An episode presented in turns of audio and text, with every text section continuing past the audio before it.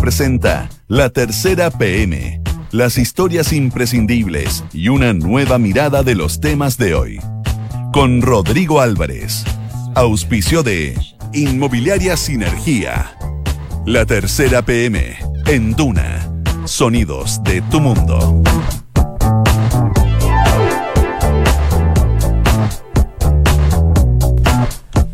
De la tarde con dos minutos. ¿Qué tal? ¿Cómo les va? Buenas tardes. Bienvenidos a esta edición de la tercera PM, acá en Radio Duna, 89.7. Jornada de día viernes.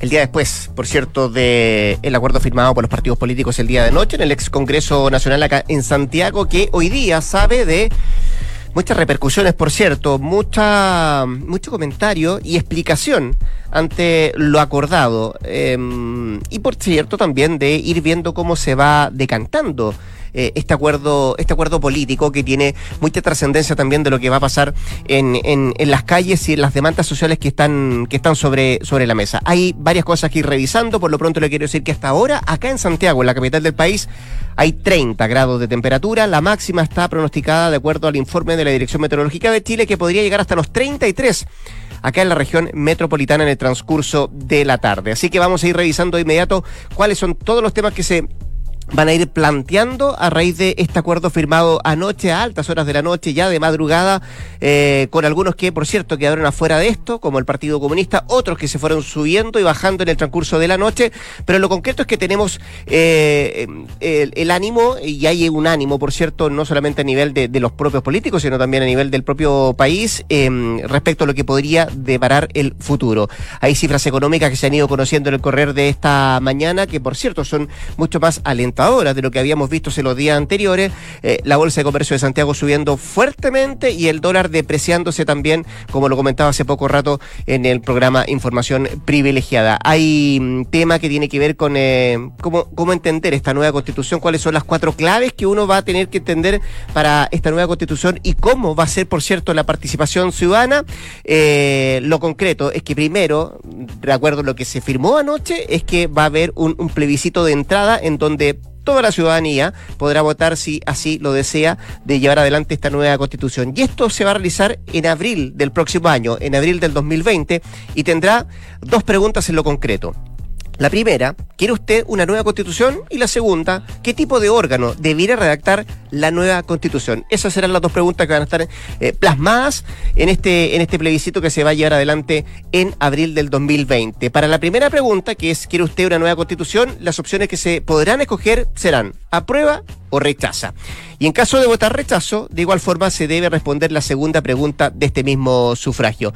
Eh, y en la segunda pregunta además van a existir dos opciones a escoger, si la nueva constitución la debe redactar una convención mixta constitucional o una convención constitucional. Ahí le vamos a ir explicando la diferencia de una y otra y por cierto también eh, cómo se van a ir desarrollando eh, este proceso, porque decíamos en abril es el primer proceso eh, para responder esta, esta pregunta en este plebiscito. Pero hay mucha cosa sabrosa, por cierto, conocer de lo que ocurrió anoche en el ex Congreso Nacional, más allá, por cierto, de las fechas y lo que se viene de aquí para adelante. Se sienta a mi lado don Sebastián Pinay, periodista de la tercera PM, para comenzar ya a... Um, ¿Qué pasa, Sebastián? ¿Todo bien?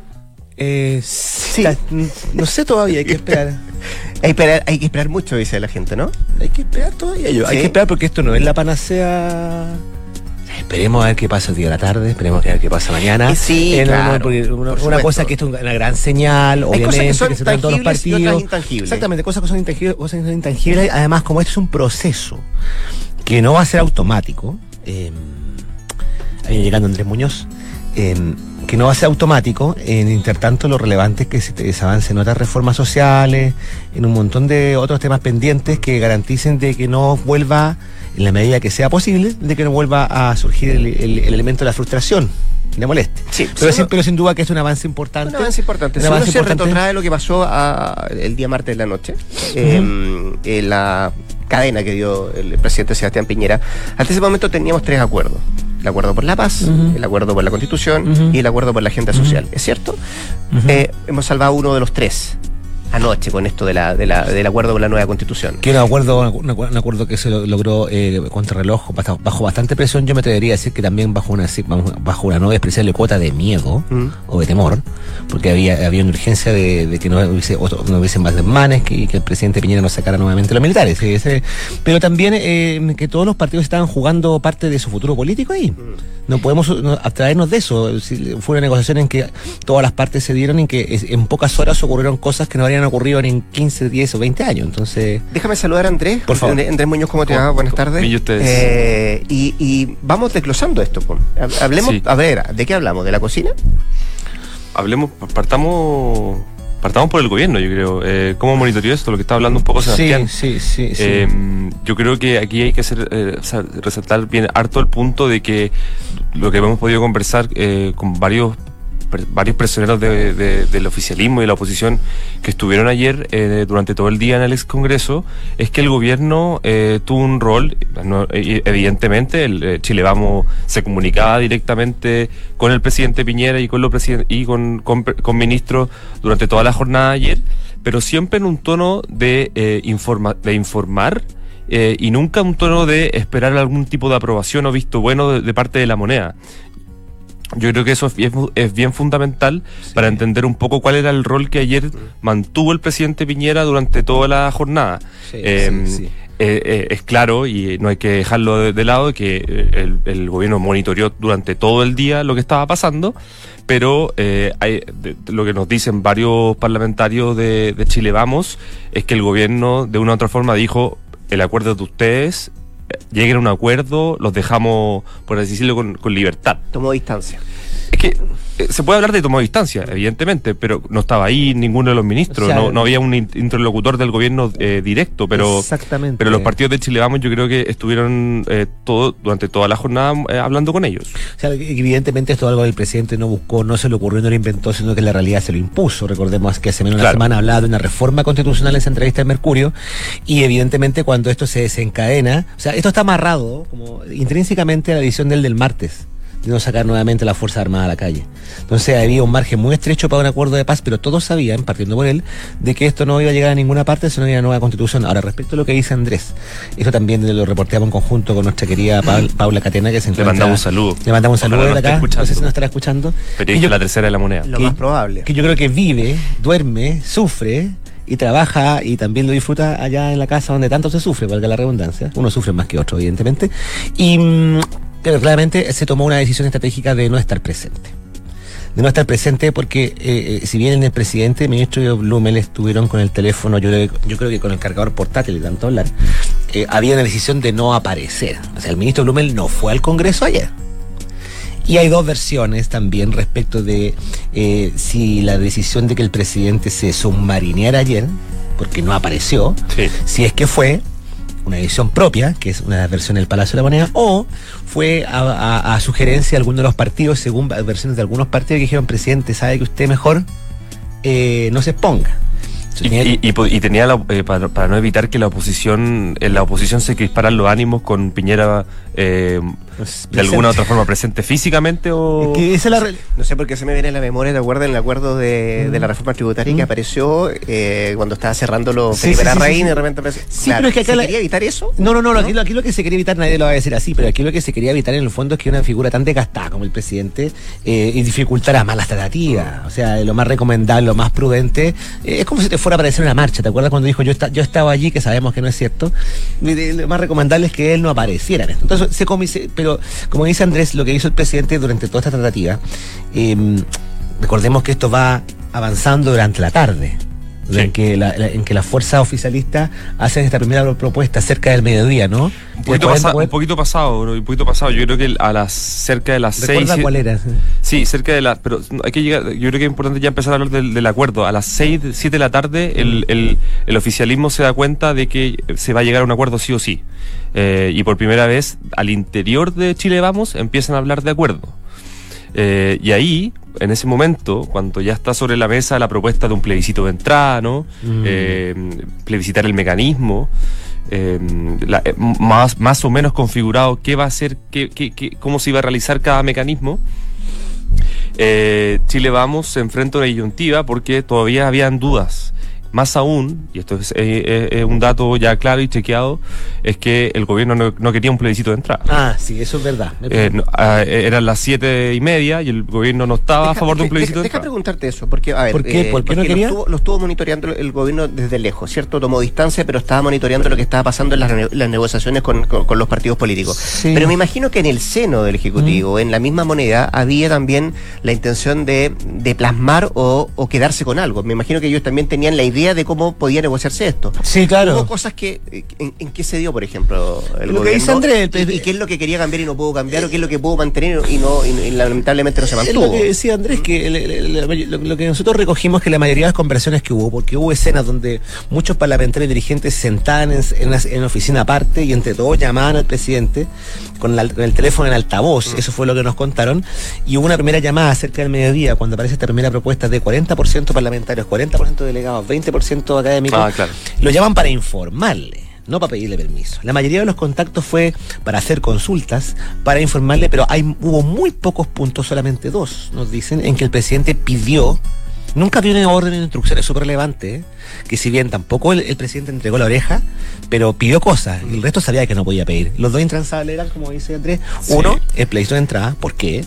Porque si había plebiscito de entrada, se preguntaba por el mecanismo y dejaba abierta la puesta a la Asamblea Constituyente. Y dos, que se defendieran los dos tercios. Que se defendieran los dos. Y Piñera también, y al parecer el gobierno, no sé si Piñera, pero al- algunos ministros defendían la idea de, o sea, decían, si, hacemos un plebiscito de entrada, vamos a tener muchas elecciones durante todo un año. Eh, entendiendo de que había, estaba la de las municipales, eh, la de gobernador, entonces eh, se quería evitar también una sobrecarga a- al Estado, al CERVEL, por ejemplo.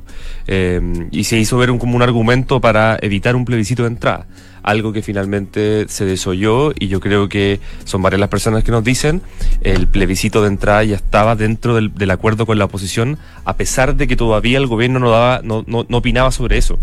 Y, y- y cuando todavía mantenía una postura un poco más dura respecto si no a realizar o no un plebiscito de entrada. Sí, pues, Eh, hay- se la tarde. libertad que ya tenía a esa hora eh, gran parte del, de Chile Vamos eh, era por era sin, sin, sin Piñera Eh, no, no se le estaba escuchando al presidente no porque no se le quisiera escuchar, sino porque era Avanzaba tan, rápido. frenética la discusión que ya se acordaban cosas con la oposición que no se le podían incluso consultar, al, al O presidente. sea, el tema del plebiscito de entrada, como dices tú, es lo más, es lo más, unas cosas más señeras, porque alrededor del mediodía, Chile Vamos no tenía el plebis- plebiscito de entrada en sus propuestas. Pero cuando avanzó la tarde, tipo 6, de haber sido 7, 8 por ahí, ya no había margen para, para decirle, presidente, ¿sabe qué? ¿Cómo hacemos esto? No, ya se estaba negociando, no había margen para eso.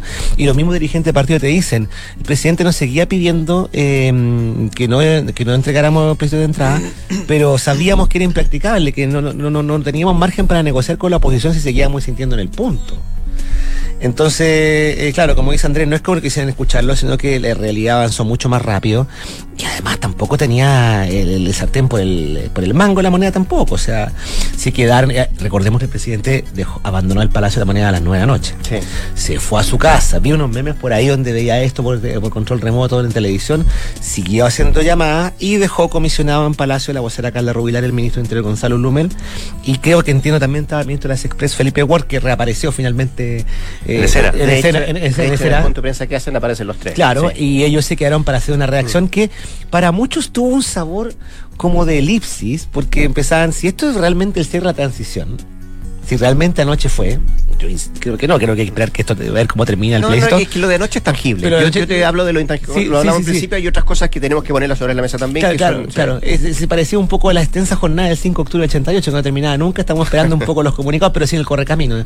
Eh, y bueno, y, y ya ha terminado la, la, la último alcance del acuerdo. Después entró en, el, en, esta, en este punto, ¿te acuerdas de la hoja en blanco, no? Que, que el, el- el- el oficialismo no quería que si, si no estaban los dos tercios para modificar la constitución, Sí, se po. vuelva la hoja en blanco, sino que se volviera la constitución del 80. Que esto trabó, trabó el, el, el- el epílogo del acuerdo. Exacto, porque eh, hay una versión, eh, no sé, bueno, ayer, acerca de las ocho y media, se empezó a hablar de acuerdo y que podían salir en un horario prime para las televisiones como a las nueve, Claro. ¿no? Y ahí viene el, viene el, viene el punto de desencuentro por el tema del quórum. Esto de que eh, existían dos tercios para zanjar eh, discusiones en, para aprobar cualquier modificación dentro de la convención o la asamblea, que lo, que, lo que finalmente se votara, eh, y que si es que no se llegaba a acuerdo esos dos tercios, se iba a, a la constitución del 80, ¿no? A la, a la anterior. Y ahí, evidentemente, la oposición prendió la alarma, no quería, o sea, porque en el, en el principio del acuerdo, cuando ya se había llegado a las 7, 8 una- a un primer acuerdo, se hablaba de hoja en blanco. Y la oposición en ese momento se da cuenta de que al ponerle este, est- esto, la- el, el oficialismo, Esta cláusula. esta cláusula, no era hoja en blanco. No, pues se volvía atrás. Y ahí, eh, a pesar de que eh, con la reticencia de la UDI y parte de Bópoli, porque lo que podíamos también pudimos conversar, eh, el oficialismo también eh, se abre a la posibilidad de, de que se abre a lo que estaba proponiendo, proponiendo la oposición, porque finalmente se dan cuenta que eh, pueden llegar a, un consenso, o sea, porque lo, que, lo que refleja un poco la decisión de la UDI lo que hoy día dice Jacqueline Marlesberg, que, que va a votar en contra de reformar o no la constitución. O sea, esa opción fue lo que finalmente hizo que la UDI desistiera de eh, presionar por el tema de los quórums. Eh, el hecho de que en un plebiscito de entrada pueden manifestarse en contra. Eh, y eso finalmente se les hace ver y, y destraba un gran nudo que se mantuvo hasta las una de la mañana. ¿En algún momento esto estuvo por no, por no llegar a puerto? No, no, no creo. No, no creo. no, porque la- Habría que preguntarle a la Isabel Caro que estaba ahí en el lugar de los hechos. Claro, sí, pero a, la- pero a las siete y media, ocho, cuando eh, el, el, el, el oficialismo, que de alguna u otra forma tenía la pelota en su, en su lado, después de que el- la oposición ya le había mostrado, ya había mostrado varias de varias aperturas, eh, decide llegar a un acuerdo. Hay una, hay, hay una versión que surge de los quienes estaban en el ex Sí. Congreso, Mm.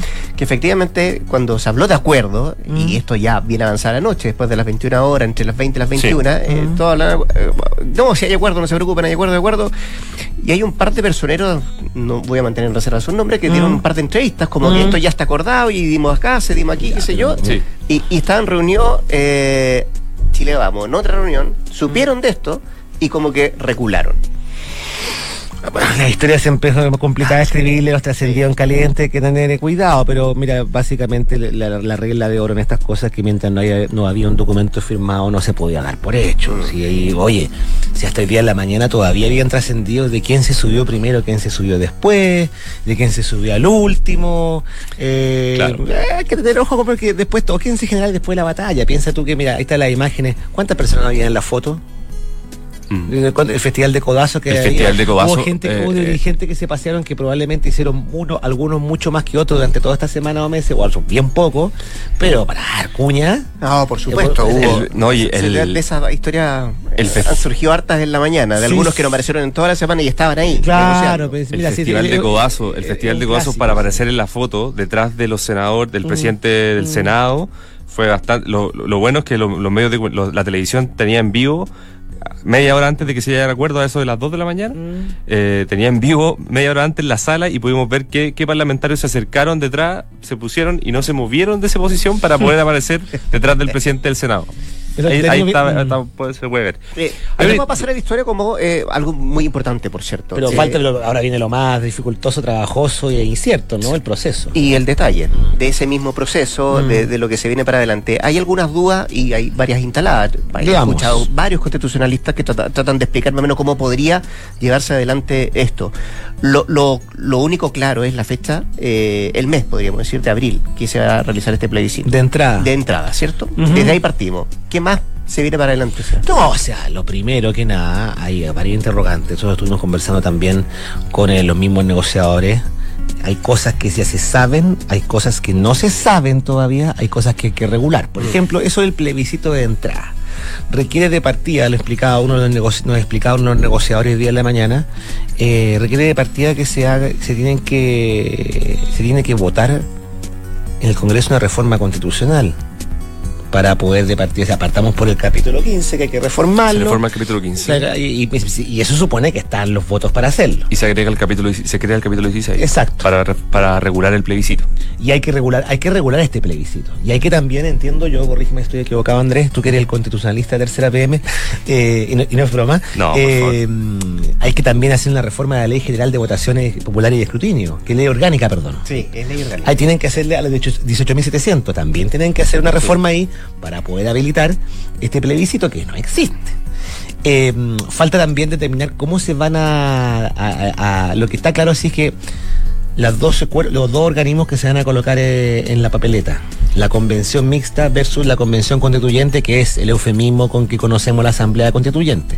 ¿Sabemos cuántos delegados van a, van a componer la asamblea, la, la asamblea constituyente? Antes de eso. Sí, la incluso convención antes, técnica. incluso antes de eso. Sí, antes de eso. El acuerdo establece voto eh, voluntario para Para el plebiscito de entrada, para el ratificatorio. Eh, yo pa- escuchaba que el CERVEL dice que dan los tiempos para que pueda ser obligatorio.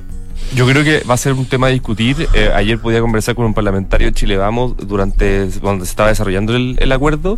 Le pregunto por esto y me dice, chuta, todavía no lo vemos, pero yo creo que es importante. Santa María, lo escuché en la mañana que parece que sí le da el tiempo para que pueda Sí. hacerse la correspondientes y que sea obligatorio. Ellos Pero, habían pero hasta dicho- ayer, pero hasta ayer quedó como voluntario el de Sí, entrada. por eso, Sí, sí, el que sí, salió obligatorio. Ah, perdón. Y antes de esto, el Parlamento tiene que asignar una comisión técnica, ¿no es cierto? Sí.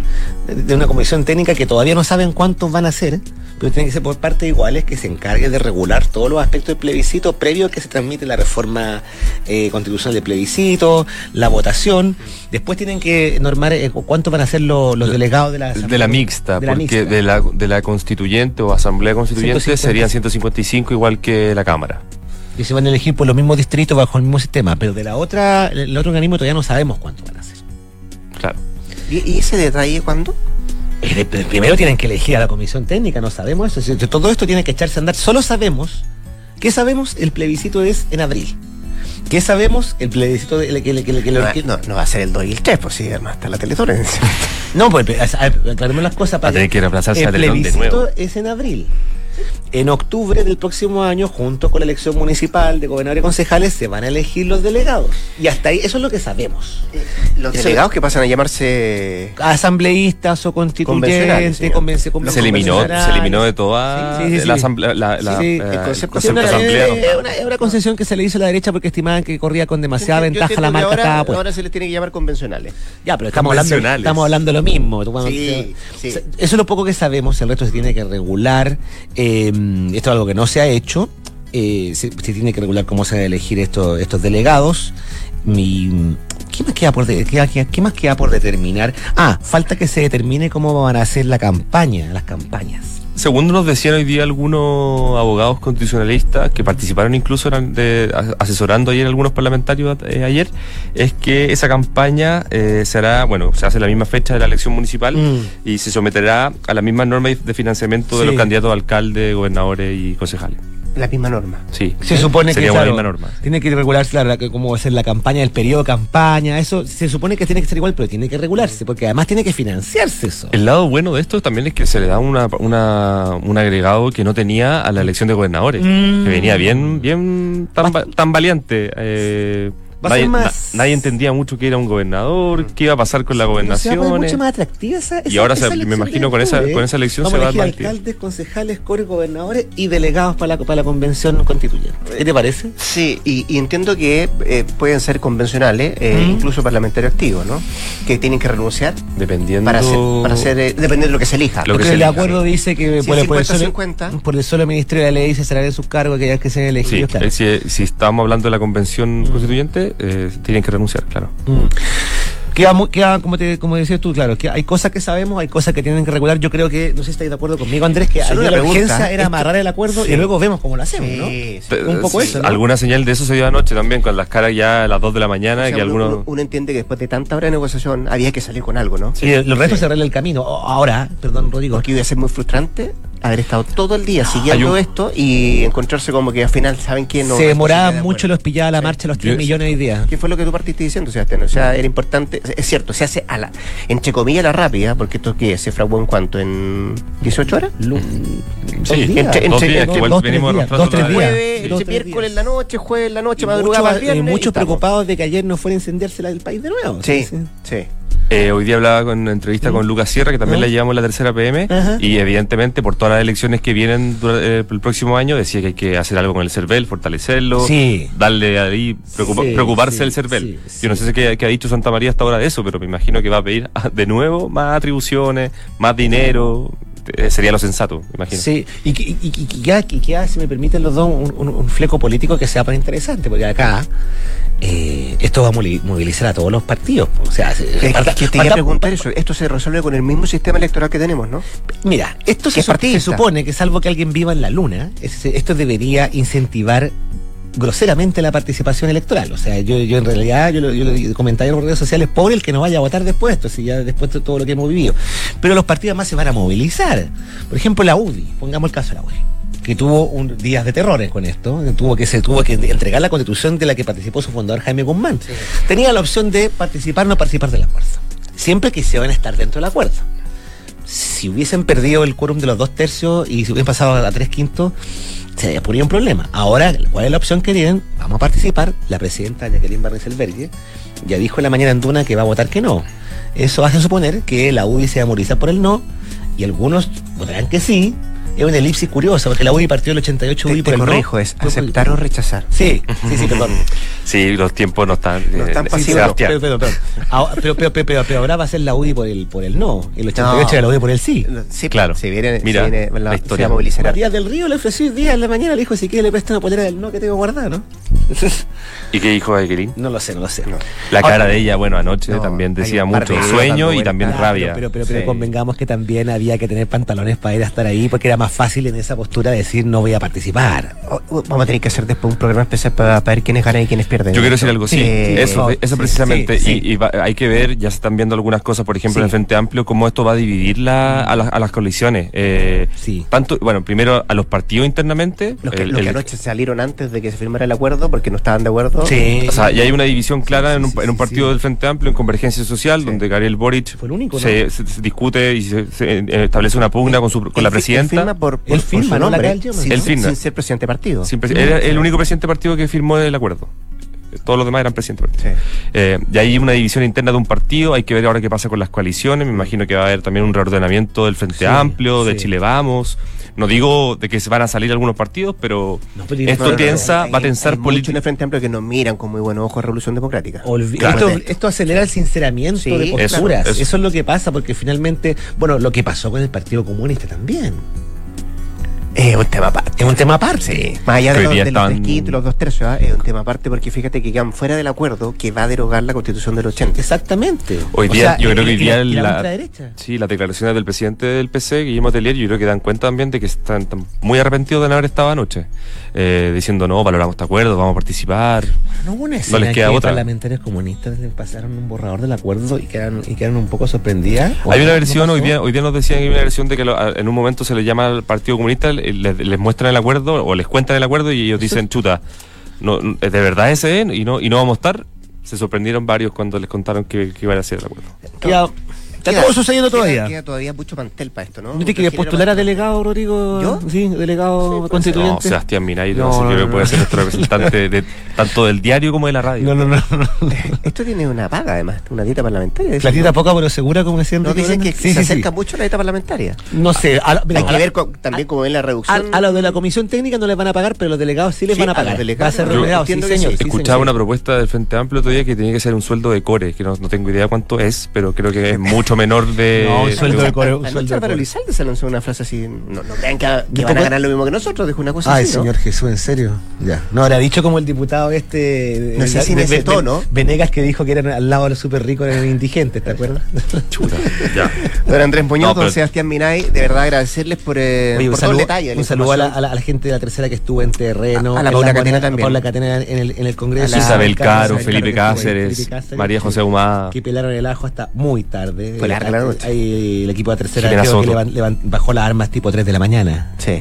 Sí. Eso es lo tangible. Lo intangible hay que verlo con el correr de las horas, que tiene que ver con cómo adopta la calle esto, cómo eh, si efectivamente las marchas van a seguir o no van a seguir. Eh, esto es largo, un proceso largo. O sea, todo lo que hemos hablado no empieza ni termina con la reforma de la Constitución, ¿cierto? No, no, no, es por eso el esto de hito histórico. Mm, mm, esperemos primero, Sí. como gesto histórico, pero ahí- La foto es buena. La foto es La buena. foto es buena. Con codazo y todo. Pero seamos optimistas, por favor. Ahora, eh, sí, no, no, por cierto, es buena la foto. eh, y yo creo que el optimismo está dado por las cifras o los números que se están viendo en materia económica también. Subió el la dólar, bolsa ¿no? harto, de- no, depreci- depreciándose harto el dólar. Cayó un O sea, dólar. bajó, bajó, bajó, bajó, dólar, sí, perdón. cerca de 30 pesos, eh, lo que no es menor, y, y la bolsa también subiendo en, en- en cifras que no se veían hace dos años. Entonces, es cierto, nos pueden decir que se trata del rally económico, pero, pero pero al menos es un, un dato sobre la mesa que poner respecto a lo que se viene para, para este país. Así que agradecerles, descansen el fin de semana o tienen turno, No, no, descanso, Ya. descanso, descanso. Yo no doy nada por hecho.